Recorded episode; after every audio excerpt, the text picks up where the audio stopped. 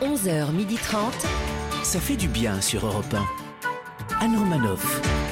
Bonjour à toutes et à tous, ça fait du bien d'être avec vous ce vendredi sur Europe 1. Bien. Depuis qu'elle a vu Olivier Véran s'énerver à l'Assemblée nationale, elle se dit que tout est possible Eh oui. et que le prince charmant va peut-être retrouver son adresse. Mais qui la, la confinée végane de Montreuil, Christine Béroux. Bonjour, bonjour à tous. Plus il voit les républicains américains, plus il apprécie les LR bien de chez nous. Il n'échangera jamais sa Nadine Morano contre un Donald Trump. Régis Maillot. Oui, bonjour. Bonjour Nadine. Il a hâte de voir les librairies rouvrir. Il a déjà fini tout le livre qu'il avait chez lui. Celui qui n'a pas été assez prévoyant, Ben H. Ouais, bah de choupi à la ferme, ça se lit vite. Hein. Euh, bonjour à Anne, bonjour la France. Et celle qui est sous le choc depuis qu'elle a appris que les spéculoos vont devenir des biscoffs. Pourquoi pas des Kinder sans surprise aussi. Surtout qu'avec son régime, ça fait une semaine qu'elle n'a pas mangé de chocolat. Tout fout le camp, sauf son sourire. Anne Roumanoff. J'ai pas mangé le chocolat, mais j'ai perdu 3 kilos. Oh, mais Un, bravo. un, un. Ouais. Bon, enfin, hier. Il y a une euh, preuve bah, Parce que dès qu'on vous voit pas, les kilos s'envolent. Non, mais quand vous me reverrez en vrai, peut-être un On jour. a hâte, on a Ah oui. hâte. Mais je me fais tester cet après-midi, Ah, donc euh, on va savoir. Mmh. Nous sommes ensemble jusqu'à 12h30 avec au programme ce jeudi Ben H qui nous expliquera ce qui l'empêche de dormir depuis 3 jours. Eh ouais. Un indice, ça n'est pas sa petite amie. Puis notre premier invité viendra nous apporter un peu d'élégance. Il est violoncelliste, son nouvel album s'appelle Émotion. Gauthier Capuçon sera avec nous. Et notre deuxième invité est une légende de l'info, une grande dame très précieuse dans cette période d'élection américaine. Christine O'Krent viendra nous présenter son nouveau livre, La guerre des récits. L'autre Christine, Mhm. notre reine Christine à nous, euh, Christine Béroux, lui dira toute son admiration. Tout à fait. Et puis nous vous ferons gagner un séjour Thalasso d'une semaine pour deux personnes en jouant à deviner qui je suis. Et si vous avez un peu de temps entre deux couvre-feux, vous Par pourrez exemple toujours écouter l'émission en replay en podcast sur europe1.fr. 11h30. Anne Romanoff. Ça fait du bien sur Europe Alors apparemment, hein, c'est Joe Biden qui a gagné, Mhm. mais, on, Oui. Hein, mais tous Il y les a des deux, réclamations. Voilà. on verra bon, bien. tous les deux ont revendiqué leur, leur victoire à l'élection présidentielle Mhm. et tous les deux se sont dit prêts à combattre devant la Mhm. justice pour prouver leur victoire. Est-ce que vous aussi, vous êtes un mauvais perdant, Régis Maillot? Déjà, quand vous parlez de, de perdants, est-ce que vous évoquez les instituts de sondage? M'étonnes. Parce que j'ai le sentiment qu'on n'a jamais vu un institut de sondage reconnaître une défaite, quelle- quelle soit-elle. Euh, et concernant la- la- l'élection américaine, moi je pense que la France, la France doit venir au chevet de ses amis américains pour surmonter cette épreuve démocratique. On leur a envoyé Lafayette en 1824, on peut leur Ah, la envoyer culture. la Cocoé euh, pour les aider à recompter les voix. À Ça, la c'est la Coco, c'était- c'était c'était ce qui. Oui, pour à départager. l'UMP. Exactement, c'était on a oublié, c'était dans un autre siècle. C'était non, c'était en 2011, un truc comme Bah, ça. il y avait 13. Jean-François Copé, ça date. Hein, C'était euh. Copé Fillon. Ah bah, Ouais. Fillon était déjà là. Exactement. Ouais. Et il est plus là. T'es où? T'es pas là? Euh, Ben H? Euh, alors moi déjà je ne suis pas mauvais perdant, je suis compétiteur, il y a une nuance. Euh, ma copine adore les jeux de société par exemple, on jouait hyper souvent pendant le premier confinement et elle gagnait tout le temps. Et Ça vous énervait? Non, pas du tout, non, non, non, non, non, non, mais ce nouveau confinement elle le fait chez elle, voilà. Hein? 1. Europe 1. Ça fait du bien de le dire. Ben H, depuis trois jours, vous vivez à l'heure américaine. Eh, yes, of course, euh, Mrs. Roumanoff. Ben H en live from Milwaukee dans le Wisconsin pour couvrir l'élection. Mercredi, Europe 1 était en journée américaine au vu de l'évolution du scrutin. Pour être sûr d'avoir euh, le fin mot, je suis passé carrément en trimestre américain. Alors que vous dire? Euh, Bah que j'en peux plus, hein, tout simplement. À la base, mardi soir, je voulais juste me faire une petite nuit popcorn pour suivre le résultat des élections. Bon, au final, ça fait trois jours que j'ai pas dormi. Je me suis laissé embarquer dans la plus grande série à suspense du moment. La dernière fois que je me suis fait avoir comme ça, c'était avec ma copine. À la base, je voulais juste faire l'amour. Finalement, ça fait neuf mois que je sors avec.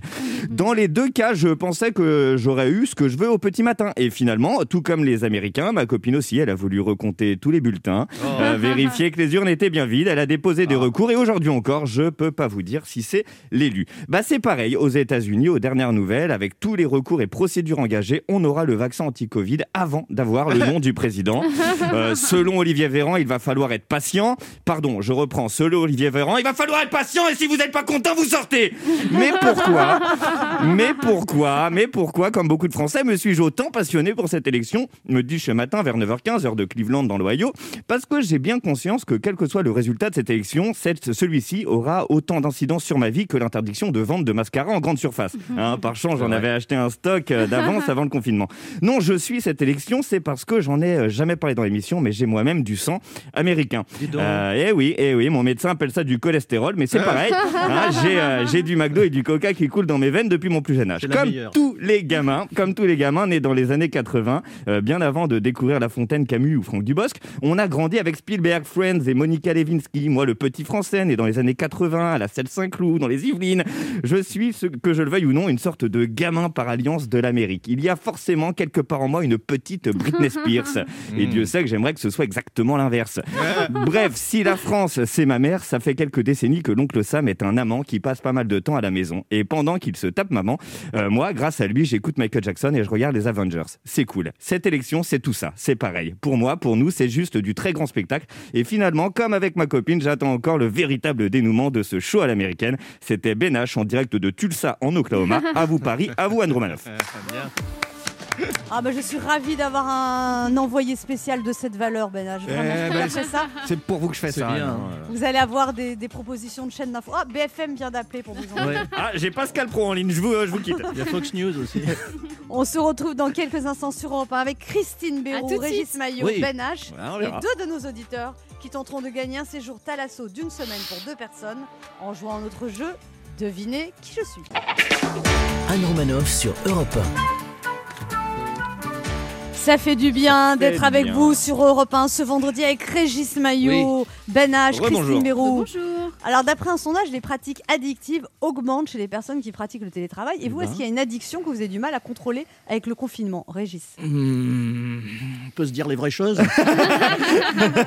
Bien sûr. Même les pratiques intimes, solitaires, c'est ça? Allez, Mais allez, oui, allez. mais Eh oui. ben, euh, rien de ce que vous pensez, c'était juste pour mesurer à quel point vous êtes tous une bande de déviants dans cette Ah, émission. Mais pas du tout. Mais enfin. Christine Béroux, est-ce que vous avez une pratique addictive? Non, non, non, c'est une perte de temps. J'ai pas de pratique addictive. Non, je, je suis beaucoup trop occupée à essayer de finir Candy Crush. Euh, D'ailleurs, vous me permettez, là, je vais faire une partie. Et vous, Ben H, est-ce que vous avez des pratiques addictives? Bah, pendant ce nouveau confinement, j'ai découvert une nouvelle addiction là que j'avais pas eu pendant le premier.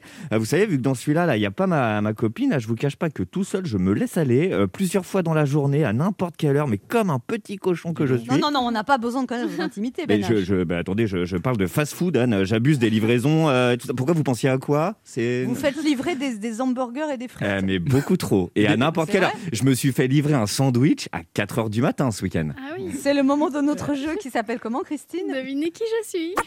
Europe 1, Anne Romanoff. Le principe est simple, deux auditeurs en compétition, chacun choisit un chroniqueur qui aura 40 secondes pour faire deviner un maximum de bonnes réponses parmi une liste qu'il découvrira quand je lancerai le chrono. Et aujourd'hui, vous devez deviner des personnalités dans l'actualité culturelle et médiatique de la semaine. eh ben, Europe 1 vous offre une semaine de bien-être de 6 jours, 6 nuits à l'hôtel B des Ah, mal. Anges, Talazur, Antibes, Hmm. qui fait partie des 9 instituts Talazur, Thalassothérapie et Spa en France, des hauteurs d'Antibes avec une vue imprenable sur la baie des Anges. ah, Vous vrai. découvrirez 24 soins hydromassants et les enveloppements dalles de la cure Vitalité Marine et vous reviendrez en pleine forme. Toutes les informations sur talazur.fr. Mais moi, ça me fait tellement Bah, envie clair. ce séjour. Ça me fait rêver, Il ouais. faut préciser qu'il ne faut pas manger les algues hein, quand même. hein. Il faut préciser surtout qu'on n'a pas le droit de changer de région en ce moment. Mais Ah oui. un jour viendra. Mais oui. Un jour, le déconfinement viendra. C'est pas Non, du chocolat, c'est de l'alcool quand même en fait. C'est des mon chéri que vous mangez. Alors, on joue d'abord avec Béatrice. Bonjour Béatrice. Bonjour Anne. Bonjour Vous Béatrice. avez Salut, Béa. 63 ans, vous êtes retraitée enseignante, vous habitez à Banzendem en, Allemagne, en Oh Alsace. non, en Banzenheim. Banzenheim Ah, c'est merveilleux. Quelle belle église. Banzenheim, en Alsace. C'est la première fois Oui. que vous jouiez et vous étiez enseignante en primaire. Oui, exactement, oui, oui. En Allemagne, en école franco-allemande. Ah. En école franco-allemande et vous êtes mariée, mariée depuis 39 ans. Oui, on va fêter nos 40 ans l'année prochaine. Ah, c'est les noces de quoi, les 40 ans? Ah, ça, je sais pas. tiens. Les noces de trop, hein Attendez, je vais Non. regarder. Les enfants disent qu'on est des dinosaures. c'est. C'est les noces d'émeraude, 40 ans. Ah, d'émeraude, Hmm. chouette. Eh ouais. Ce serait bien qu'on vous fasse gagner un petit séjour pour fêter vos 40 ans de mariage. Oui, Béatrice. oh, ce serait chouette, ouais, ouais, ouais. Bah oui, ce serait chouette, mais il faut, il faut se concentrer là. Vous allez jouer avec qui? Euh, je jouerais bien avec Ben H, peut-être. Oh, vous Oui. connaissez bien l'émission. Tous les gens qui écoutent l'émission, ils ne me choisissent pas. C'est à ça qu'on voit qu'ils écoutent. Alors Ben H, Oui. liste 1 ou liste 2 Alors, je vais prendre la liste 1. Liste 1, donc des personnalités dans l'actualité culturelle et médiatique de la semaine. Attention, top chrono. Alors, euh, oh là là là, c'est un grand acteur français euh, qui a joué euh, le, le- le magnifique, euh, grand acteur français. Belmondo. Ouais, c'est ça. C'est une humoriste blonde. Elle parle comme ça et on la voit beaucoup en ce moment. Euh, oh, purée. Euh, Ouais. Non, je sais pas. Ouais, c'est pas un chanteur qui chante, qui chante Bella, sapé comme jamais. il a toujours des lunettes. Il s'appelait Maître Euh, avant. si, Maître. Ouais, c'est ça. Euh, c'est la mère de Charlotte Gainsbourg et euh, la femme de. de Ken bah, oui, super. C'est un chanteur français bassiste qui chantait en apesanteur. Oh, purée. Non, passé, je trouve pas. Bah, un autre chanteur français qui chantait le dîner. On n'ira pas à ce dîner, nanana. il- Non, non. Non, ça me dit rien. Non, non. Ah, je, vous ai, bah. je vous ai fait les plus faciles de la liste. Hein. Je... Très belle Ah, imitation de Benabar. Ouais. Alors, vous n'avez pas trouvé trois bonnes Chantal réponses. là-dessous. Vous n'avez pas trouvé Chantal là-dessous. Vous n'avez pas trouvé Benabar. Chantal là-dessous, oui. Ah bah Bah, oui, mais c'est trop tard. Pourtant, Et vous il n'avez pas, trouvé- bien. hein. vous n'avez pas trouvé Calogero. Oh, Calogero, oui, bien sûr. Oh là là. Ah bah voilà. Ouais. Trois bonnes réponses. mer. Je ne vous cache pas que c'est mal parti, mais on va voir comment se débrouille Euh. Régis. Ah, il y a un autre. Oui. Régis Bonjour Régis. Vous parlez de qui Bonjour. Bonjour, euh, Bonjour, bonjour Régis. toute Allez, bonne humeur, Ah, Régis. vous, ça nous change de notre Régis à nous, dis Ah donc. oui. Je vous en Régis. prie, oh. Qu'est-ce que ça fait d'avoir un prénom qui est pas du tout à la mode ah, ça ricane, là. c'est vrai qu'en général, euh, les Régis, euh, Régis c'est un con en plus. Ah donc, oui. euh, bon, on est Bah là, on a, on a les deux seuls de France. Hein. C'est quand même. euh, Voilà. Non, il y a Régis Laspalès aussi. Ah. Oui, je suis là aussi. Faut pas m'oublier. Régis, vous avez 41 ans, vous êtes délégué médical à Richard Ménil, près de Nancy en Moselle. Oui, en Meurthe et Et, Moselle. Vous, Ah bah, c'est- et vous faites, vous faites du piano, vous êtes en couple depuis 18 ans avec deux enfants. Un jour, vous, a- vous alliez vous entraîner pour une messe de mariage et vous êtes retrouvé dans un enterrement, racontez-moi. Oh là. Oui, en fait, le truc c'est que moi j'étais organiste d'église aussi à un moment donné. Et euh, il se trouve qu'un jour, le curé m'appelle pour, euh, pour jouer une messe de, de mariage. Alors moi, je vais m'entraîner une heure avant. Et je commence à jouer l'Ave Maria, je commence à jouer l'Alléluia, la Gloria Divaldi. Et là, il y a quelqu'un qui monte à la chorale en disant Mais qu'est-ce que tu fais? T'es complètement con. Bah, je comprends pas. Et je regarde, et en fait, il y avait un, cercueil qui est rentré dans l'église. Je me suis trompé. C'était pas un mariage. Le curé avait dit enterrement et moi, j'ai compris mariage. Ah, il est vraiment con, ce Régis. Et alors, C'est ça, c'est sûr. et alors, vous pratiquez également un sport euh, original, parce que je ne savais pas, la pétanque en compétition, c'est quoi ça? Ah, Mais bien ouais. sûr. Ah oui, ah oui Ah, vous, bah, la pétanque. vous euh, tirez, vous êtes- la vous- pétanque, sauf que vous tirez, vous êtes pointeur? moi, je tire en général. Ah. Ah, Christine vient de se relever. Alors, Régis, vous jouez avec Oui. qui Bah, entre Régis, on va être solidaire. Ah. Bah voilà. Je sais pas C'est si. la première fois que vous êtes choisi Ah, bah, pas- quasiment. Je sais pas si vous faites la meilleure affaire, euh, Voilà. mon Les Régis. personnalités dans l'actualité culturelle et médiatique de la semaine, cette deuxième liste n'est pas évidente non plus. Ah là là. Attention, top chrono. Alors, Régis, euh, ça, euh, c'est tu. Oh la vache. Euh, Bon, je crois Anne Romanoff, en fait. Euh, c'est un acteur qui fait des imitations. Euh, je- euh, Laurent Gérard. je Non. pas, euh, euh, alors, c'est une, une chanteuse. euh, on l'a vu dans le mouvement Black, euh, Black, Ma- euh, Black Lives Matters. Ok. Ah, oui, il y en a plein. Pas, Whitney. il a- il, a, il, il- il a joué dans le, Le Visiteur avec. euh, Jean Reno exactement. Christophe Euh, présentateur sportif qui a quitté euh, France 3. Je sais plus. je sais plus. Euh, euh, oh non, j'y arrive pas. Une belle réussite en tout cas. Ah, Je suis désolé, non mais c'était. Alors, c'est tellement, tu joues tellement mal. Tu mais c'est tellement mauvais. C'était Mais Antoine arrête, arrêtez d'être désagréable.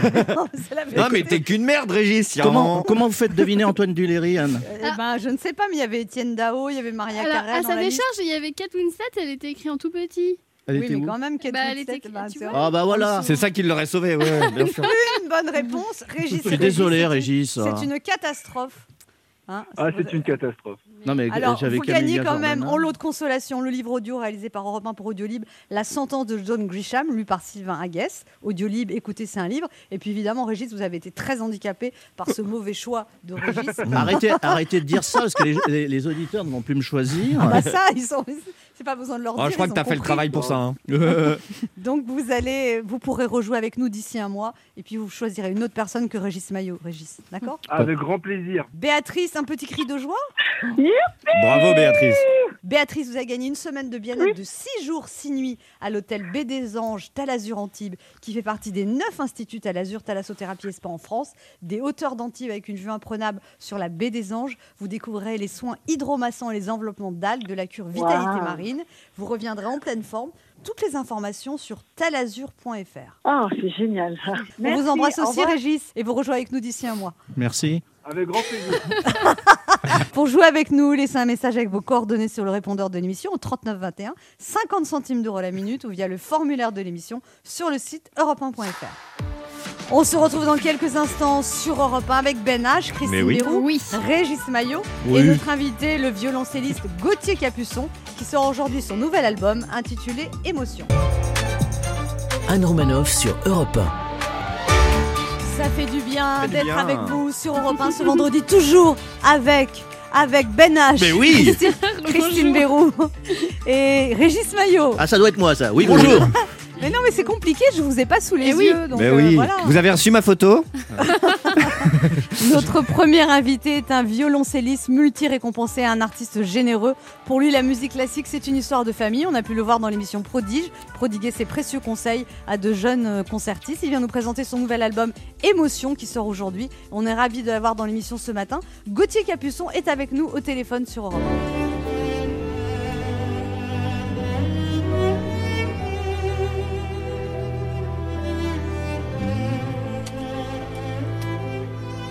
Bonjour Gauthier Capuçon. Bonjour. Bonjour. J'imagine que comme la plupart des Français, vous êtes confinés en ce moment. Vous êtes où? Absolument, je suis chez moi avec mon violoncelle à côté. Voilà, Et je chez fais vous, quelques où notes. C'est-à-dire, vous avez une adresse ou Pardon. Tout rentre. Alors, en général, c'est le 06 qu'on demande, c'est pas l'adresse. Mais oui, oui, Ah. j'habite à Je Paris. vous présente Christine. Non, non, elle, elle, elle, elle- elle a gagné en subtilité. Elle attend un peu pour demander ça aussi. ça Elle va. a compris que l'adresse est plus rapide pour accéder chez les gens. Ah, c'est Alors- bien en temps de confinement. ouais. Alors, comment vous vous occupez pendant cette période? Le public vous manque Il vous arrive de porter un queue de pied avec votre jogging et vos claquettes pour garder un certain standing?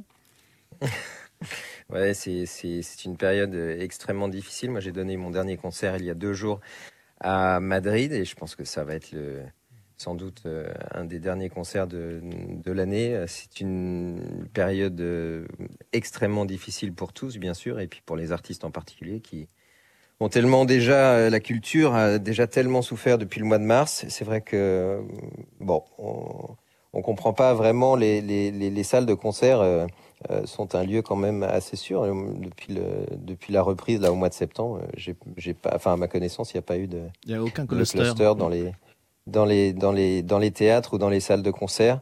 Mais bon, euh, effectivement, on se, on se bat contre euh, ce virus. Donc, euh, Alors, à propos d'émotion, Gauthier Capuçon, on va parler de votre album Émotion qui sort aujourd'hui.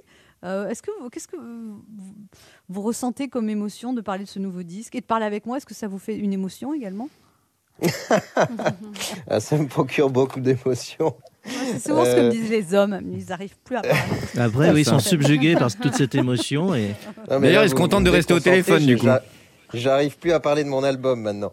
Alors euh, non, je suis, je suis, je suis très impatient euh, de, de cette sortie, bien évidemment. C'est euh, un, un- un disque que j'ai enregistré euh, avec beaucoup de bonheur et, et, euh, avec toutes ces, toutes ces pièces qui sont, qui sont très différentes, qui vont de euh, des, des- des, pièces classiques, des morceaux classiques, l'Adagio d'Albinoni, Clair de lune de Debussy, euh, Satie, voilà ces œuvres que je, je rêve de jouer depuis longtemps et qui sont pas écrites pour violoncelle, mais qui me procurent beaucoup d'émotions. Encore une fois, c'est pour ça que j'ai voulu appeler cet album Émotion.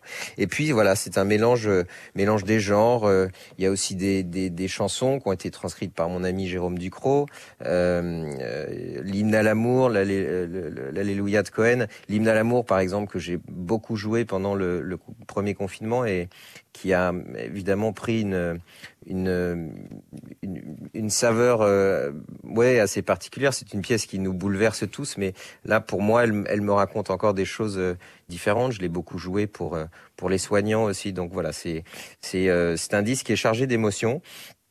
Et puis c'est euh, c'est aussi euh, euh, je sais pas si vous l'avez sous les yeux parce qu'on n'est pas euh, on n'est pas dans la même pièce mais c'est aussi Paris c'est c'est c'est ma culture c'est le regard de euh, de, de, de mon ami photographe extraordinaire Nico Saliegas qui a fait des ces ces, ces clichés extraordinaires à Montmartre et puis à la Tour Eiffel Parce que l'émotion, votre, votre, votre, votre album a pour thème Paris de la fin de la Belle Époque à l'entre-deux-guerres en fait.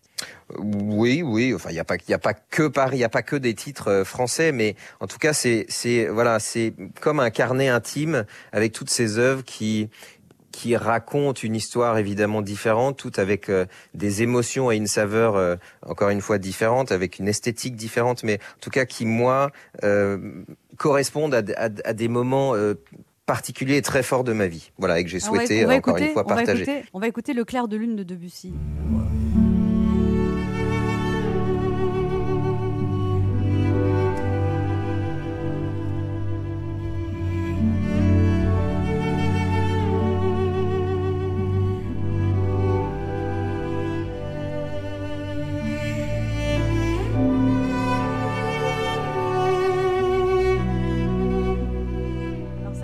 Classique évidemment, mais il y a aussi. euh, Ah, ça fait du la- bien. hein. Il y a aussi la chanson de la bande originale de la série euh, à succès, The Leftovers. On écoute.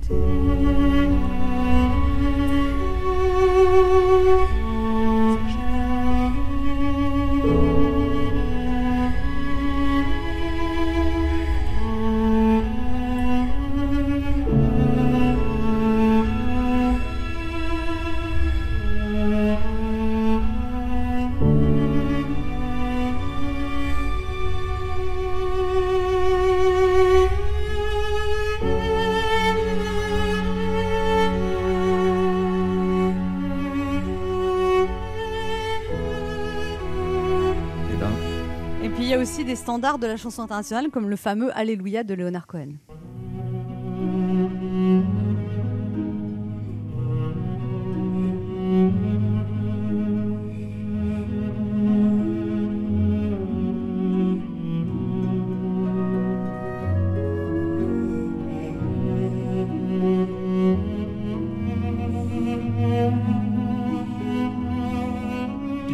C'est formidable. On, oublie que c'est un des instruments les, euh, les plus mélancoliques. Ah, complètement. C'est le plus proche de la voix humaine. C'est un instrument qui, qui a toutes les tessitures de voix. On va du grave jusqu'à, jusqu'à la voix de soprano. C'est, c'est, c'est une forme d'un corps humain. C'est évidemment d'une immense sensualité. Et, euh, Et c'est justement, un ça instrument, marche, ça marche pour draguer le violoncelle. euh, Bah, Oui, ça écoutez, marche, Je sais pas ça si marche. ma femme pas à moi nous écoute, mais euh, ah, c'est vrai, ça. On en voit peu sur la plage l'été des violoncellistes euh, au coin du feu. Ouais.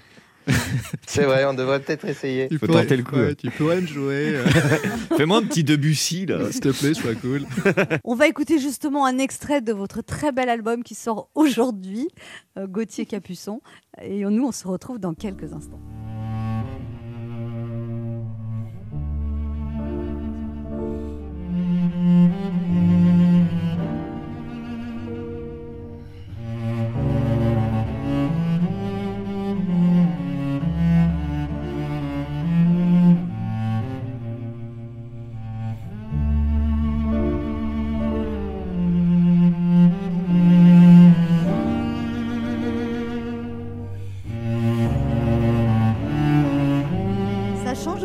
De notre générique habituel. hein. Ne bougez pas, on revient.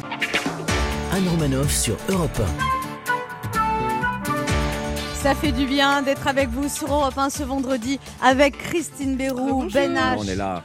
Régis Maillot Oui. Et notre invité Gauthier Capuçon. Vous nous parlez de son très bel album Émotion. euh, On, des- on est des- encore sous le, sous le coup de l'émotion. hein, de, C'est magnifique, ouais. Son nouvel album Bah, Émotion merci à qui tous. sort Je suis aujourd'hui. content qu'il vous plaise. Et alors, vous avez en plus, moi je trouve, une, c'est une belle histoire de vie que vous avez, Gauthier Capuçon, quand on regarde votre biographie. Déjà, vous naissez dans une famille qui, a priori, alors ce sont des gens qui aiment beaucoup la musique, mais quand même, vos, vos deux grands-parents sont gardes forestiers et douaniers. Donc, ils vous dites qu'ils vous ont transmis le goût de la nature, de l'effort et de la table. Et, euh, et comme, comme ça, vous auriez pu devenir douanier, vous aussi, en fait. Ou... Nous, on a découvert la musique. euh, mes parents allaient au concert tous les soirs dans un festival de musique en Savoie, dans la station de ski des Arcs. Et ils allaient au concert, assister au concert l'été, tous les soirs, mais c'était des concerts qui étaient gratuits. Et peut-être que si ces concerts n'avaient pas été gratuits, euh, qui sait, peut-être on n'aurait jamais fait de musique. Donc voilà, je, c'est, j'insiste sur l'importance parfois de pouvoir justement euh, euh, offrir cette musique et, et, amener justement un public différent. Voilà, nous on n'avait pas de musiciens dans la famille, donc on est une génération complètement spontanée. Alors vous parlez aussi de vos professeurs qui ont été très importants. C'est Annie Cochet qui était originaire d'Aix-les-Bains. Elle vous a ouvert les portes du Conservatoire de Paris, avant au régional, avant vous montriez au Conservatoire national. Et comme vous veniez tout seul à Paris dès l'âge de 14 ans, elle vous trouve une famille de six enfants. Euh, wow, c'est pas très geste barrière ça Et là, bang, vous tombez sur votre femme que vous rencontrez à l'âge de 15 ans. C'est une belle histoire quand même. Eh ben oui, c'est elle qui m'a mis euh, un peu dans les, dans les bras de ma femme. Ouais, non, c'est une, une très belle histoire. Et elle travaille toujours cette euh... dame? Je, elle, elle, elle, je, Si je la contacte, elle peut me présenter quelqu'un ou comment ça se passe? Eh, À mon avis, elle a, elle a un carnet d'adresses euh, Ah. assez bien rempli. Je pense qu'elle devrait pouvoir vous trouver quelqu'un. Oui. Waouh. Ah bon? Et pour moi aussi Mais alors? elle, Bah, attendez, mais Ah, elle- chaque chose en son temps, j'ai demandé en premier. Bah attendez, c'est les restos du cœur enseigne, elle enseigne où? Elle enseigne toujours et c'est une, une, pédagogue comme, euh, comme il y en a très très peu. Et donc on a, la chance de, de l'avoir encore avec nous et elle s'occupe de, jeunes et talentueux violoncellistes qui ont beaucoup de chance de l'avoir. Vous-même, c'est très important pour vous la transmission, parce que vous avez été dans l'émission Prodige, mais vous avez aussi participé à, à une fond- avec la Fondation Louis Vuitton à créer des classes pour les violoncellistes, justement pour faire le. le- vous trouviez qu'il y avait un, un problème entre les moments où ils sortaient de leur- leurs études, ils étaient des jeunes professionnels, et ils rentraient dans la vie active, et euh, c'était important. Non, je pour pense vous de que-. Oui, je pense que c'est c'est extrêmement important à un certain moment donné de la vie de, de pouvoir redonner ce, ce qu'on vous a ce qu'on vous a offert pendant tant d'années. Et donc voilà, moi j'ai bientôt 40 ans, j'arrive j'arrive dans cette, cette période où j'ai envie à mon tour de pouvoir partager cette euh, cette expérience que que j'ai euh, voilà évidemment en- en- un peu plus que ces, ces jeunes qui débutent. Et puis c'est ce, ce moment de transition qui m'a paru très important. À la fin des études professionnelles c'est vrai qu'on se retrouve avec son son son prix son premier prix de conservatoire. Et puis euh, euh, avant de l'avoir on pense que voilà une fois qu'on aura obtenu ce prix les portes vont s'ouvrir. Et puis on s'aperçoit bah, que c'est pas forcément si facile que ça. Et puis de se retrouver du jour au lendemain sans professeur on a toujours besoin de d'être un peu guidé, d'être réconforté, de pouvoir être dans un environnement euh, euh, où on puisse aborder pas mal de questions finalement qu'on se pose pas forcément quand on a 15 ans, mais quand on aborde la vie active, voilà, il y a beaucoup de choses qui rentrent en compte et donc c'était une manière de pouvoir prolonger un peu ce, ce, ce pont, euh, de faire un pont entre la fin des études professionnelles et le euh, et, et le début de de- de- de- de- d'une d'une carrière, carrière. en fait. Gauthier Capuçon, Régis Maillot a une question pour vous. Oui, cher Gauthier, est-ce que vous comprenez les blagues de musiciens Parce que je vous explique, j'ai un groupe de, de copains dans lequel il y a deux musiciens de formation classique, et à chaque fois qu'on se voit, ils se racontent des blagues, ils se marrent comme des damnés, et moi je ne pige rien. Alors j'en ai noté une pour, Ah pour ben, vous. ah, Euh, vous, allez, vous allez me dire si, si, si vous la comprenez. Alors c'est un premier violon, un second violon, un bon altiste et un contrebassiste euh, qui sont euh, dans chaque coin d'une pièce. Au Ah, je milieu- la connais, elle est géniale. Ouais, elle est drôle. Non, au milieu de la pièce se trouve un billet de 100 euros. Qui le ramasse eh ben, le second violon, bien sûr. Parce que un premier violon ne se déplace pas pour 100 euros. Un bon altiste, ça n'existe pas. Et le contrebassiste, il n'a pas compris. Ah bah voilà, les drôles. Ouais. Ah oui, je les connais toutes ces blagues, bien sûr. C'est, vous savez, on fait des des, des, des clichés un peu sur les familles d'instruments et c'est assez drôle, mais on a ça dans chaque dans chaque milieu. C'est vrai que quand on connaît pas forcément, euh, voilà, le premier violon, le second violon, l'altiste et puis puis les histoires qu'on se raconte et qui vont avec. C'est, je comprends que ça soit un petit peu moins drôle pour vous.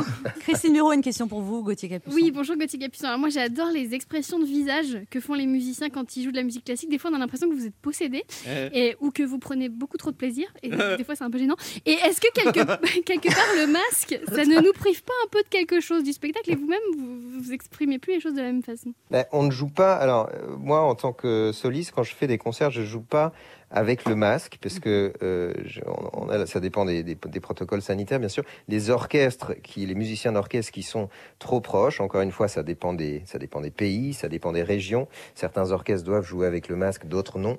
Moi, en tout cas, je j'ai jamais fait de concert avec le masque, mais je suis d'accord avec vous. Ça, ça prive effectivement euh, du côté visuel des expressions. Alors, je penserai à vous la prochaine fois que j'aurai mes, expressions sur le, sur le visage. J'essaierai de pas trop en faire. Mais euh, oui, journée. c'est, c'est, on, on- on est effectivement parfois possédé par ces, par ces émotions que, que nous transmettent la musique, bien sûr. Oui. j'ai une question pour vous, Gauthier Capuçon. Oui, euh, Gauthier Capuçon, je vous pose une question que je me pose à, à moi-même depuis quelques semaines. Euh, depuis que vous avez appris que vous étiez un produit non essentiel, est-ce que euh, vous aussi vous pensez à des idées de reconversion possibles?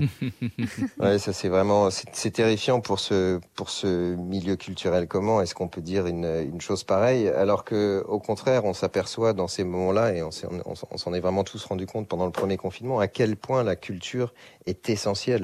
Euh, donc, euh, oui, je trouve ça bien triste d'avoir ce genre de propos. En attendant, on peut écouter votre album qui s'appelle Émotion. Et qui sort Et qui sort aujourd'hui. Et eh ben voilà, Et qu'on peut acheter dans, dans, toutes les FNAC, dans les, chez les libraires en click and connect. Et, et voilà, et j'espère qu'il vous plaira. Il nous plaît beaucoup en tout cas. Merci beaucoup Gauthier Capuçon. Merci, merci à tous, bonne journée. Bonne journée à vous. On se retrouve dans quelques instants sur Europe 1 avec Ben H, Régis Maillot, Christine Leroux et notre invitée Christine Ocrène pour son livre La guerre des récits qui vient de paraître aux éditions de l'Observatoire. Anne Romanoff sur Europe 1. Ça fait du bien d'être avec vous sur Europe 1 ce vendredi, toujours avec Régis Maillot, Ben H, Christine Bérou. Bonjour. Et notre invitée qui est à distance comme moi, Hein. voilà, parce que moi je suis. Pour les mêmes raisons Vous êtes dans le même appartement, c'est ça Elle va nous le dire. Elle a gagné son surnom, la reine Christine, en régnant sur les audiences du 20h pendant des années. C'est une pionnière qui a été l'une des premières femmes à présenter le JT en France, mais qui a aussi dirigé la rédaction de l'Express et présenté durant plus de 15 ans de nombreuses émissions consacrées à la politique et à l'actu, euh, sur France 3. Elle a été directrice générale de France 24, directrice déléguée de RFI. Elle vient de publier La guerre des récits aux éditions de L'Observatoire. La lutte contre le coronavirus recompose l'ordre mondial et affecte les rapports de force entre la Chine, les États-Unis et la Russie. Euh, tous ces dirigeants doivent convaincre que leur modèle est le meilleur en proposant ou en imposant leur propre récit, mêlant information et désinformation. La guerre des récits est en marche. Elle nous aide à y voir plus clair et ça, ça fait du bien. Voici la grande Christine Ockrent. Ben après, après une telle introduction, je ne peux que me taire. On en parlait un peu parce qu'on a deux parties à faire. S'il vous plaît. On a trois parties à faire. Ça nous arrangerait, Christine, tout de même. Bon, ben, je vais faire un effort. Merci. Alors, vous êtes où, Christine Ocrène Vous êtes confinée à quel endroit? À Paris, chez moi. Euh. Vous ne sortez pas? Vous êtes sérieuse? Enfin, je sors un peu. Je suis beaucoup sortie hier parce qu'il fallait quand même tenter de de comprendre ce qui se passe aux États-Unis, ah bah ce qui continue d'ailleurs de se dérouler. Oui, oui, oui. C'est que, bien évidemment, il fallait attendre le dépouillement des votes par correspondance et des votes anticipés. Euh, et là, singulièrement, euh, Donald Trump a fait une erreur de communication, ce qui n'est pas son genre, parce qu'il est quand même euh, maître en la matière.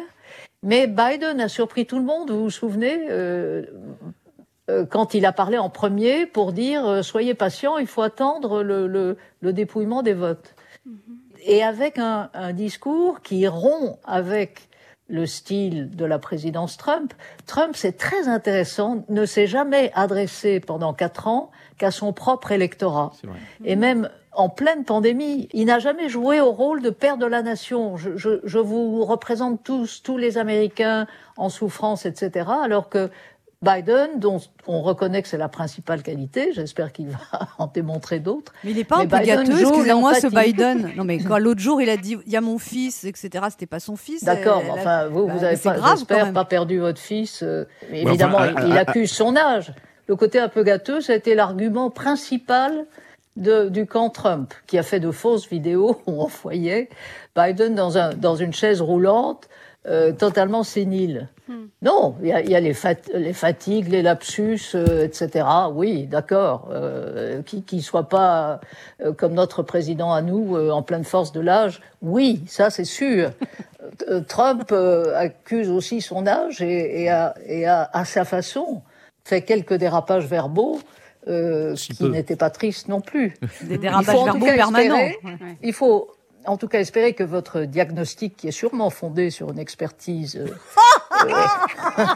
euh, Allez, banque, prends ça dans les dents. Non, oui, non, non, mais bon, voilà, espérons effectivement qu'il soit pas gâteux. mais en fait, la question, c'est que est-ce que les, démocrates auraient pu présenter un candidat peut-être euh, un peu plus emblématique ou plus, plus dans l'air du temps, peut-être que ben, Écoutez, non, parce qu'ils ont un système de primaire qui, contrairement à ce qui se passe chez nous, fonctionne. Et, Biden a, remporté les primaires. Et il a eu le soutien immédiat, et ça il faut le souligner, d'un de, d'un très vieux monsieur aussi, qui s'appelle Sanders. Oui. Euh, je crois qu'il a un an de plus, sinon deux, que Biden, mais qui incarne l'aile gauche du Parti démocrate, euh, poussé, et ça c'est intéressant parce que c'est la génération qui monte par quelques jeunes femmes immigrées première génération qui sont encore plus à gauche que Sanders, mais le Parti démocrate a réussi à incarner euh, cette euh, réunion des différents courants de, de son parti. Christine O'Crane, j'ai une question de fond avant de passer à votre, votre livre. Vous qui êtes une experte. Ça que pas vous. Qu'en est-il des relations entre Donald Trump et Melania? Est-ce que vous avez des infos? Pourquoi cette femme fait toujours la gueule? C'est quand la dernière fois qu'on l'a vu sourire? Enfin, on arrive aux questions géopolitiques, bravo Est-ce que si jamais, si jamais il est battu, ce qui semble être le cas, est-ce qu'elle va divorcer d'après vous? J'en ai discuté avec mon ami Laurent Saïm, qui a fait un excellent documentaire qui est sur la plateforme d'Arte, je crois, euh, sur Mélania, alors, c'est une, très belle femme au, parcours intéressant.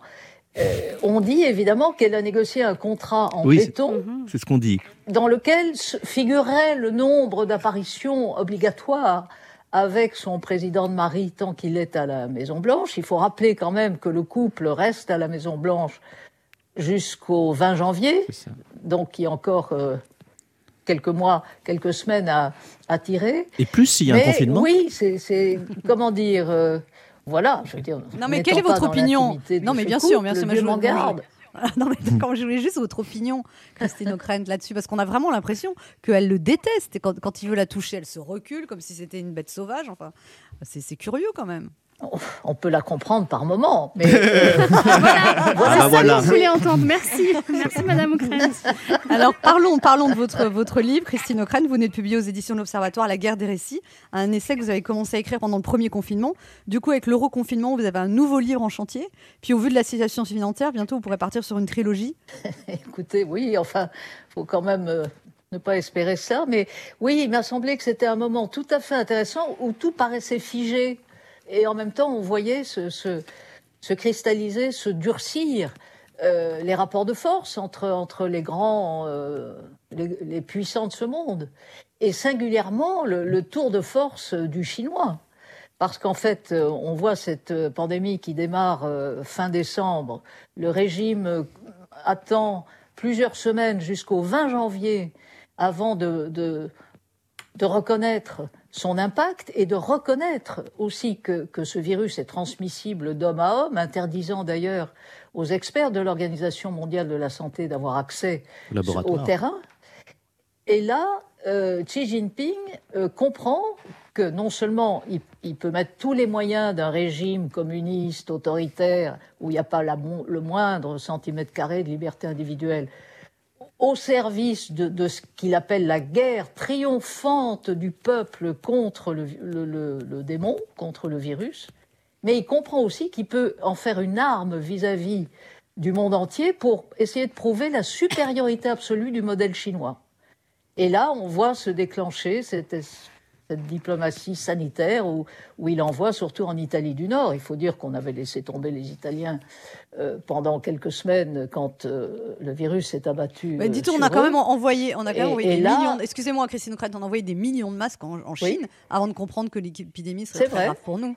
Et là, qui a pris cette décision de débile mental C'est très juste. Est-ce qu'on sait qui a pris cette C'est une décision de débile mental, c'est une, une décision intelligente euh, imaginez, euh, comme hélas certains l'ont prétendu, même en France, qu'un virus, ça ne voyage pas, c'est débile. Et donc, il faut absolument. Vous parlez d'Agnès Buzyn, là, Christine ce cas. Je parle de personne en particulier, mais il est évident. Il est évident. Vous êtes d'une grande prudence. Agnès Buzyn, oui, c'est triste. Non, mais c'est triste. C'est triste pour Paris. Voilà. Et vous savez, il faut avoir le même raisonnement pour le vaccin. Parce que si on ne met pas à la disposition des pays les plus pauvres des vaccins en dose suffisante, eh bien le virus, il va continuer de faire le tour du monde. Donc il y a un moment, et c'est à mon avis ce qui s'est passé en Europe, où le chacun pour soi, c'est vraiment idiot. On va, en on va reparler dans quelques instants. Vous savez quoi? En vous écoutant parler, et vous, vous, êtes tellement euh, subtil dans l'expression de vos propos, et vous dites des choses sans les oh. dire, mais on comprend tout, que je pense que vous oh. auriez fait une excellente ministre des Affaires étrangères. Il n'est peut-être pas trop tard. Eh oui. Eh on se retrouve dans quelques instants. Pour... on se retrouve dans quelques instants pour en discuter. Ne bougez pas, on revient. Christine O'Crane vient nous parler de son livre qui vient de sortir aux éditions de l'Observatoire, La guerre des récits, un essai euh, qui parle du storytelling des, gouvernements. On en parlera dans quelques instants. Ne bougez pas, on revient.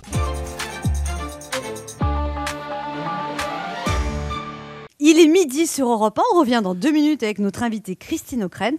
Mais tout de suite, les titres d'Europe Midi avec vous, Patrick Cohen. Bonjour, Patrick. Bonjour. Anne, bonjour à tous. À la une d'Europe Midi, Joe Biden qui se rapproche un peu plus encore de la Maison Blanche. Le démocrate est désormais en tête du dépouillement en Géorgie, une courte avance de 917 voix sur Donald Trump, alors que trois autres États, Nevada, Arizona, Pennsylvanie, qui continuent de compter leurs bulletins, pourraient également donner l'avantage décisif à Joe Biden. Cette nuit, Donald Trump a de nouveau refusé d'envisager sa défaite en criant à la fraude massive. Il dénonce des bulletins illégaux légaux, mais sans donner de preuves. Nous appellerons l'un de nos envoyés spéciaux, euh, Mathieu Bock, à Washington dès le début du journal. La crise sanitaire, protocole renforcé dans les lycées à partir de lundi avec des demi-classes, c'est ce que demandaient les syndicats. Virginie Riva nous dira pourquoi Jean-Michel Blanquer a changé les règles une semaine après la rentrée scolaire. Un trafic de faux certificats de Covid démantelé à l'aéroport de Roissy. Explication de Guillaume Bier. Le télétravail pratiqué par un fonctionnaire sur trois, alors que tous devait s'y mettre en quête d'Élise Dangean. Un cinéaste accusé d'agression sexuelle écarté du plateau en plein tournage, sorti de son film, récit de Jean-Jacques Herry. Et puis invité d'Europe Midi, l'ancien ministre Arnaud Montebourg qui revient sur le quinquennat Hollande, ses combats perdus, sa déception dans un livre, l'engagement qui, dit-il, doit servir aux engagements politiques. Futur peut-être le sien, on lui demandera. Voilà le sommaire, à tout à l'heure. Merci Patrick, on vous retrouve dans 30 minutes. Europe 1. Écoutez le monde changer. 11h30. Ça fait du bien sur Europe 1. Anne Romanoff. Ça fait du bien d'être avec vous sur Europe 1 ce vendredi, toujours avec Régis Maillot, Ben H, Christine Béraud. Bonjour. Et notre invitée à distance, elle est à distance comme moi, alors que les chroniqueurs sont dans le studio, c'est Christine O'Krent. Mm. Quand elle a su que je n'étais pas là, elle s'est dit bon, à quoi bon se déplacer Oui, c'est ça. évidemment. C'est absolument vrai. Eh bien, merci pour nous. Sympathique. Alors, donc, vous venez de publier aux éditions de l'Observatoire La guerre des récits. Euh, vous dites que c'est devenu très, très important ce que vous appelez, vous, alors vous appelez pas ça le storytelling, vous appelez ça le narrative. Vous pouvez nous expliquer de quoi il s'agit? Comment dire? En français, le, le terme de récit traduit assez mal cette, euh, cette idée du narrative en anglais, c'est-à-dire la manière dont, dans une démocratie en tout cas, comme, la nôtre euh, en Europe, le récit collectif est construit à partir de, de, toutes sortes euh, d'éléments. Il y a évidemment les explications du pouvoir en place, officiel, les explications des milieux politiques, médiatiques, économiques, les réseaux sociaux. Donc vous avez plusieurs sources qui construisent un récit qui est souvent brouillon d'ailleurs, mais passionnant à suivre. Dans un régime comme la Chine, il n'y a qu'un seul récit. C'est le récit officiel. Les, réseaux sociaux sont étroitement contrôlés et il était fascinant de voir qu'au moment de la pandémie, il y a eu quelques, quelques fissures dans, dans ce contrôle. Et en particulier, ce, jeune médecin lanceur d'alerte qui, qui est mort d'ailleurs du coronavirus. Mmh. Et là, il y a eu un émoi même euh, sous ce, cette espèce de couvercle parfait, presque hermétique euh, qu'impose le régime euh, aux, milliards 400 millions de Chinois, il y a, on, a vu apparaître des, commentaires disant c'est scandaleux, évidemment cette pandémie est gravissime, etc. Et puis il y a en Russie une sorte de système intermédiaire où les réseaux sociaux sont assez mal contrôlés ou assez peu contrôlés. Et d'ailleurs, on a assez peu suivi, euh, me semble-t-il, la façon dont la pandémie a été gérée par Vladimir Poutine. Vous dites que Vladimir Poutine, il est en train de perdre de sa superbe parce qu'il n'est plus qu'à 59% aux dernières élections et que pour lui, c'est pas assez en fait. Oui, bah, c'est quand même un, système autoritaire. Euh, alors certes, il y a ah des élections. Et ce qui préoccupait Poutine, beaucoup plus que la pandémie, c'était d'obtenir une sorte de référendum qu'il a évidemment gagné. Ce référendum lui permet de rester au pouvoir jusqu'en 2036. Euh, il s'est mis à l'abri dans, sa propriété près de Moscou, où, paraît-il, on a fait installer des couloirs de désinfection par lesquels doivent passer les rares personnes qui ont accès à lui. Donc, euh, si vous êtes invité, soyez prévenus, vous serez aspergés. Anne Romanoff a fait pareil avec sa fille. Alors, Christine O'Crane, vous dites que l'Europe, ça a été un peu une catastrophe en termes de coordination, de lutte contre l'épidémie. C'était un peu chacun pour soi. Ça vous a choqué? Vous trouvez que l'Europe a encore une fois perdu une occasion de... De s'unir? Pas encore une fois. La, santé ne fait pas partie des politiques communes. C'était pas prévu. Comme la Et donc, les, 27 pays, bah, ils, ont, ils ont paré au plus pressé. Alors, Christine O'Crane, vous qui avez été une pionnière, la deuxième femme à présenter un journal télé, Qu'est-ce que vous pensez de l'évolution de la place Après avoir travaillé à Europe 1, hein, je vous signale. Oui, tout à fait. Tout à fait. Qu'est-ce que vous pensez de la place des femmes dans les médias actuellement? Vous trouvez que les choses ont bougé ou alors, encore une fois, il y a quand même encore beaucoup de choses à faire? Bah, Il y a toujours beaucoup de choses à faire parce qu'il faut toujours prouver qu'on est légitime. Euh, euh, ma chère Anne, vous le savez bien, vous qui l'êtes pleinement, euh, à faire ce qu'on fait. Néanmoins, oui, par rapport aux années 80, où j'ai eu la chance de, euh, de vivre cette expérience-là, euh, le nombre de femmes dans, nos métiers euh, est incomparable. Et est-ce qu'à l'époque, vous deviez justement cacher votre féminité ou ne, vous vous posiez ce genre de problème ou ça, ça vous passait au-dessus de la tête? Non, j'avais pas de moustache et je m'étais pas. tu vois, Christine, alors retire la tienne. non, Christine Bérou, bien sûr. ah oui, on est deux ce qui est intéressant, c'est qu'à l'époque, on me reprochait de ne pas sourire. Parce que la fonction d'une femme, c'est de sourire. C'est idiot. Vous n'allez pas sourire.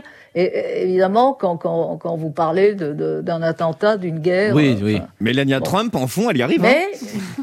Mais, même, même Mélania n'y arrive pas. C'est vrai, c'est vrai. Et donc, ça, c'est qu'on vous a reproché de ne pas sourire, alors que dans la vie, on sait que vous aimez bien rire, Christine O'Crane. Bah, sinon, je ne serais pas chez vous ce matin. Ah. Christine O'Crane, vous dites qu'une de vos forces comme intervieweuse, c'était que justement, vous ne développez aucune connivence avec les milieux politiques. Vous avez toujours pris garde à ça. Est-ce que le fait d'être belge, parce que vous êtes né à Bruxelles, est à l'origine de ça? Et peut-être votre passage aux États-Unis, vous avez travaillé aussi aux États-Unis comme journaliste. Est-ce que ces deux, ces deux euh, éléments-là vous ont donné un recul par rapport, on pourrait dire, au petit microcosme de la politique française? Écoutez, la belgitude euh, est une immense qualité, euh, parce que c'est vrai. que c'est une culture qui a, qui, a, qui a, le sens de la dérision et, du surréalisme. Mais bon, mais oui, je crois que l'expérience américaine, de ce point de vue, a été une, une bonne école. Formatrice. Christine O'Crane, comment vous expliquez ce côté chic que vous avez? Parce que vous, êtes, vous avez une, une diction très élégante. Qu'est-ce qu'il y a? Non, mais, mais, mais que, hein. que, de compliments Je sais pas, vous êtes malade, vous êtes malade. Qu'est-ce qui se passe, Anne Romanoff vous êtes, vous êtes, en mauvaise santé. Hein, Christine O'Crane, je vous présente euh, une autre euh, reine, la reine d'une autre Christine. C'est pas une reine, c'est une petite princesse. ce que je peux. Oui, le tiers état. Christine Bérou a des choses à vous dire. oui, bonjour Christine O'Krent, moi c'est Christine Bérou. Enfin, je vous rencontre, vous, la chef des Christines, grande patronne de ma tribu. Vous me dites hein, si j'en fais un peu trop. Parce que je vais vous dire une chose qui est complètement vraie. C'est pas une fake news, hein, je vous jure. C'est mon père qui a voulu m'appeler Christine parce qu'il trouvait que vous étiez la femme idéale, indépendante, intelligente. Et regardez, je suis devenue. Mais reparlons plus donc de vous. Alors, euh, déjà merci. Eh, mais écoutez, je, remercie votre père. Je trouve que voilà, il, a eu, il a eu très bon goût. Ah bah écoutez, je lui transmettrai. Alors déjà, merci d'être avec nous, hein, vous qui êtes une grande spécialiste de la politique américaine. Tout le monde doit s'arracher votre point de vue en ce moment. Alors confidence, on est très déçus que vous ne soyez pas là en personne parce qu'en fait, on, on, avait prévu de vous garder enfermé dans le studio euh, pour euh, demander une rançon. voilà, c'est quand même de plus en plus rare une éditorialiste qui connaît son sujet. Et je pense que BFM aurait pu nous lâcher euh, pas mal d'oseille. Mais bon, vous avez une F1, vous êtes resté chez vous. Bien. mais parlons de votre parcours, des études à l'université de Cambridge, des débuts aux États-Unis, puis Europe 1. C'est fou, euh, tout comme moi, euh, sans l'université de Cambridge et, les États-Unis. Alors, il a fallu vous faire une place dans un monde d'hommes. Et quand vous avez présenté le 20h, beaucoup d'entre eux n'y ont pas trouvé midi à leur porte. Oui, 20h, midi, c'est de l'humour de, de créneau. Alors, vous écrivez au sujet du patriarcat dans votre livre La mémoire du cœur. D'un homme, on ajoute avec admiration qu'il a de l'autorité. D'une femme, on dira volontiers avec reproche qu'elle est autoritaire. Alors voilà, on y revient toujours. Une femme qui démissionne, c'est parce qu'elle n'avait pas les épaules. Un homme qui démissionne, c'est parce qu'il a d'autres priorités. Une femme qui travaille beaucoup sacrifie sa vie de famille. Un homme qui travaille beaucoup est méritant. Une femme qui n'est jamais contente, c'est une chose. Un homme qui n'est jamais content, c'est Pascal Pro. Voilà, l'inégalité encore et toujours. Mais grâce à vous, les choses changent. C'est une nouvelle ère. Françoise Giroud a un jour déclaré La femme sera vraiment l'égale de l'homme le jour où à un poste important, on désignera une femme incompétente. On est complètement dans l'égalité homme-femme. Merci, Sibeth. Alors, ce qui est fou, euh, Christine O'Krent, c'est que ce parcours que vous avez, vous l'avez mené en parallèle d'une vie de, femme et d'une vie de mère, puisque vous avez un fils, Alexandre, qui est acteur et qui a mon âge. Et vous lui direz de ma part, 06 78 54 32 87 vous vous êtes, vous vous êtes imposée et êtes devenue la reine Christine. Alors, entre-temps, il y a eu Christine and the Queen et la chanson Christine. Je ne tiens pas euh, le ciel vous a déjà coulé sur les mains, vous euh, Moi, c'est rarement. Hein, mais bon. Et en attendant que l'on monte ensemble un collectif de Christine, c'est mon rêve, vous êtes la vraie, vous, la vraie reine Christine, une reine sur un plateau de jeu avec des rois, des fous, des gens cavaliers, mais vous n'avez jamais connu d'échec. Conscience que, comme vous l'écrivez aussi, rien n'est jamais acquis pour une femme, sauf le sarcasme si elle trébuche. Anne et moi ne savons que trop de quoi vous parlez, et si dans votre dernier livre vous déclarez Par nature, le pouvoir se raconte, merci de venir nous raconter vos super pouvoirs. Ma génération a de la chance d'avoir rue au-dessus d'elle des Wonder Woman comme vous. Il y a Christine Boutin qui vient d'envoyer un message pour participer au club. Oui, non, ça fait pas ah bah, vive les Christine. Oui, vive, les Christine. Même Christine Boutin, allez, on la prend. Ah bah ne bougez pas, on revient dans quelques instants pour la dernière partie de cette émission avec Christine O'Krent pour nous parler de son dernier livre, La guerre des récits, qui vient de sortir aux éditions de l'Observatoire. Anne Romanoff sur Europe 1. Ça fait du bien d'être avec vous sur Europe 1 ce vendredi, toujours avec Régis Maillot, Christine Bérou, Ben et, oui, on est là. et notre invitée, la formidable Christine O'Krent, qui vient nous parler de son dernier livre, La guerre des récits, qui paraît aux éditions de l'Observatoire. Rappelez-nous à quelle date est sorti ce livre Le 7 octobre dernier. Et à quelle date a commencé le confinement? Euh, le, deuxième oui. Le deuxième, c'est pas un vrai confinement. Hein. Non, mais j'imagine que vous, même, je, je, euh, vous taquine, mais quand vous avez appris la fermeture des librairies, j'imagine qu'un jour après la sortie de votre livre, ça n'a pas dû vous faire plaisir. Ça ne m'a fait aucun plaisir euh, pour tous ceux qui aiment les livres, dont je fais, dont je fais partie, bien évidemment. Et il faut dire que l'image dans, dans, les grandes surfaces des rayons de librairie bâchés, euh, derrière des fils barbelés, du genre interdit d'approcher. Euh, c'était quand même dur à avaler. Mm. enfin, euh, Ils ont mis des vigiles devant. C'est toute l'ambiguïté de la, de la situation actuelle, bien sûr. Et puis, euh, Bon, il faut évidemment faire en sorte que les libraires, mais qui s'organisent pour qu'on puisse. Il y a un système avec Click and Collect. On tape sur Internet Click and Collect, on trouve la librairie la plus proche de ses choix et on peut commander des livres. Donc n'hésitez pas, hein, ça s'appelle La guerre des récits. Merci. Merci Christine alors, alors l'information évidemment a beaucoup changé depuis vos débuts. Euh, maintenant il y a les chaînes d'infos. Vous dites d'ailleurs que vous aimez bien les regarder, mais sur les chaînes d'infos quand même, on a l'impression que qu'il se passe tout le temps quelque chose, ou alors il faut qu'il se passe tout le temps quelque chose, et l'info est devenue hystérique. Euh, est-ce que ça vous dérange ça, parfois le manque de recul des chaînes d'infos, ou euh, vous dites c'est l'époque? Ben, c'est pas l'époque, c'est le rôle. Mhm. C'est le rôle à un moment où la technologie euh, a complètement euh, pris le contrôle d'une certaine manière. Et, le tempo, le tempo électronique, ou euh, et notre propre impatience.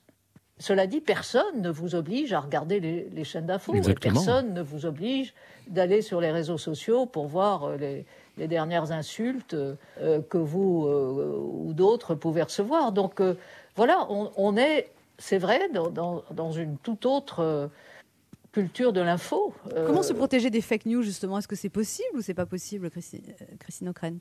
Il faut utiliser son cerveau, peut-être. Voilà, son, cerveau, et puis surtout, me semble-t-il, apprendre dès l'école à, à, croiser, à vérifier et à regarder, encore une fois, auprès de médias auxquels on fait confiance. Est-ce que Poupoune 82 ou Jean-Michel 95, c'est des sources fiables?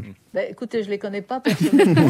Euh, à propos de l'épidémie, Christine O'Krent, vous dites, euh, dans votre livre, les plus âgés se souviennent de Tchernobyl, comme pour la catastrophe nucléaire, il faudra attendre 30 ans une série sur HBO pour apprendre la vérité sur la Covid-19, confie Grinçant, un médecin moscovite, au site d'investigation ProEC. Est-ce que vous partagez cette opinion? Non, parce que nous avons la chance de vivre dans une société ouverte, euh, un système démocratique avec un accès à toute l'info du monde. Et je n'aurais jamais pu écrire ce livre, et en particulier rapporter cette anecdote, qui figurait d'ailleurs dans un papier je me souviens de l'excellent correspondant du Monde à Moscou et qui racontait euh, la manière dont euh, les moscovites en particulier réagissaient à l'absurdité du récit officiel euh, du Kremlin.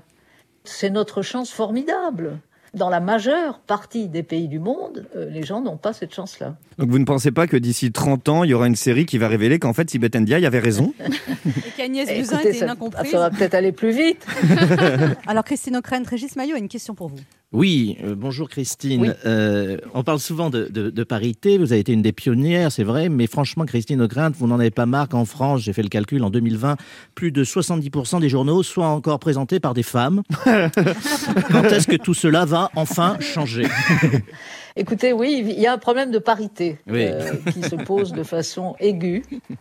Et ça commence à se creuser. il va falloir il va falloir saisir les autorités compétentes. Exactement. Ben H a une question pour vous, Christine O'Crane. Oui, euh, une question à, l'observatrice euh, attentive de la vie politique depuis de nombreuses années. Euh, qu'est-ce qui vous fait actuellement le plus peur dans ce monde de fous Réponse A, la montée du terrorisme en France, en Europe et plus largement en Occident. Réponse B, la guerre froide entre les USA et la Chine, dont vous parlez un petit peu dans votre livre. Ou réponse C, une colère d'Olivier Véran?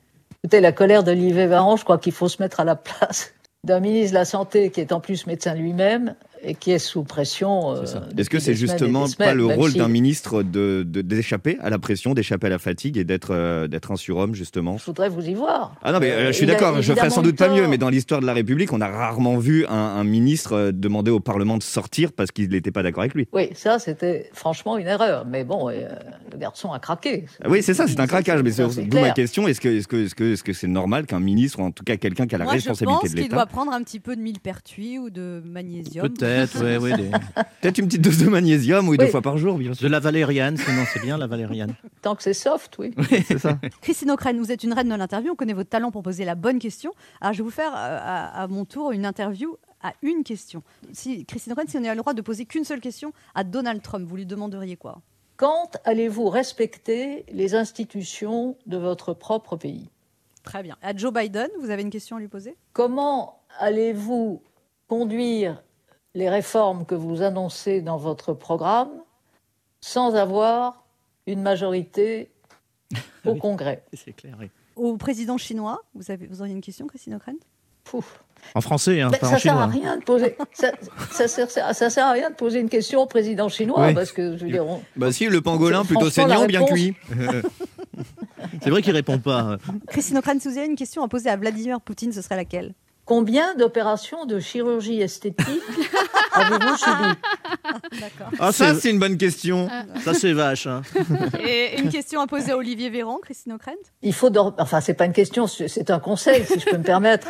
Il faut dormir un peu, d'autant que j'ai lu que. Je peux pas, je peux pas dormir, d'accord? J'ai été voir des patients toute la nuit. Pendant que vous étiez en train de dormir, j'ai vu des patients, d'accord? Il est un peu énervé, un peu énervé.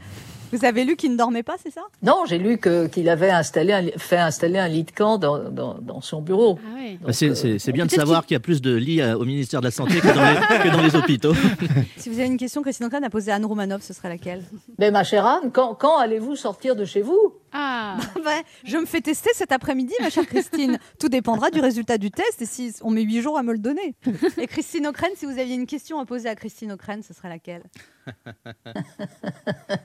Euh, quand euh, vas-tu te mettre à ton prochain livre? Eh ben voilà une très bonne Et question. Vous pouvez y répondre? Ah ben non, je réserve ma réponse. Le quart d'heure bienfaiteur.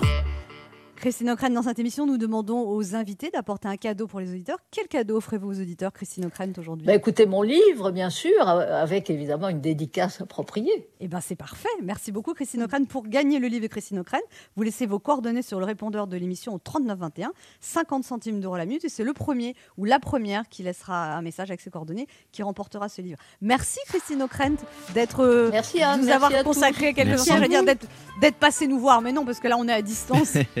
On rappelle votre livre La guerre des récits, paru aux éditions de l'Observatoire. On rappelle aux auditeurs qu'ils peuvent le commander sur Click and Collect, un système qui fait travailler les petits libraires, les librairies euh, de quartier. C'est important. Euh, voilà, c'est très important. Vous allez sur Click and Collect et vous commandez La guerre des récits de Christine O'Krent, paru aux éditions de l'Observatoire. Merci beaucoup, Christine O'Krent. Merci, merci à vous. Merci à vous. On se retrouve dès lundi à 11h sur Europe 1 et tout de suite c'est Patrick Cohen pour Europe Midi. Merci à toute l'équipe qui travaille sur cette émission, les réalisateurs François Desmoulins et Kevin Ousti, Claire Duton à la programmation, Esther Trousset, Marie Jacquet et notre assistante bien-aimée Pauline Chatanier.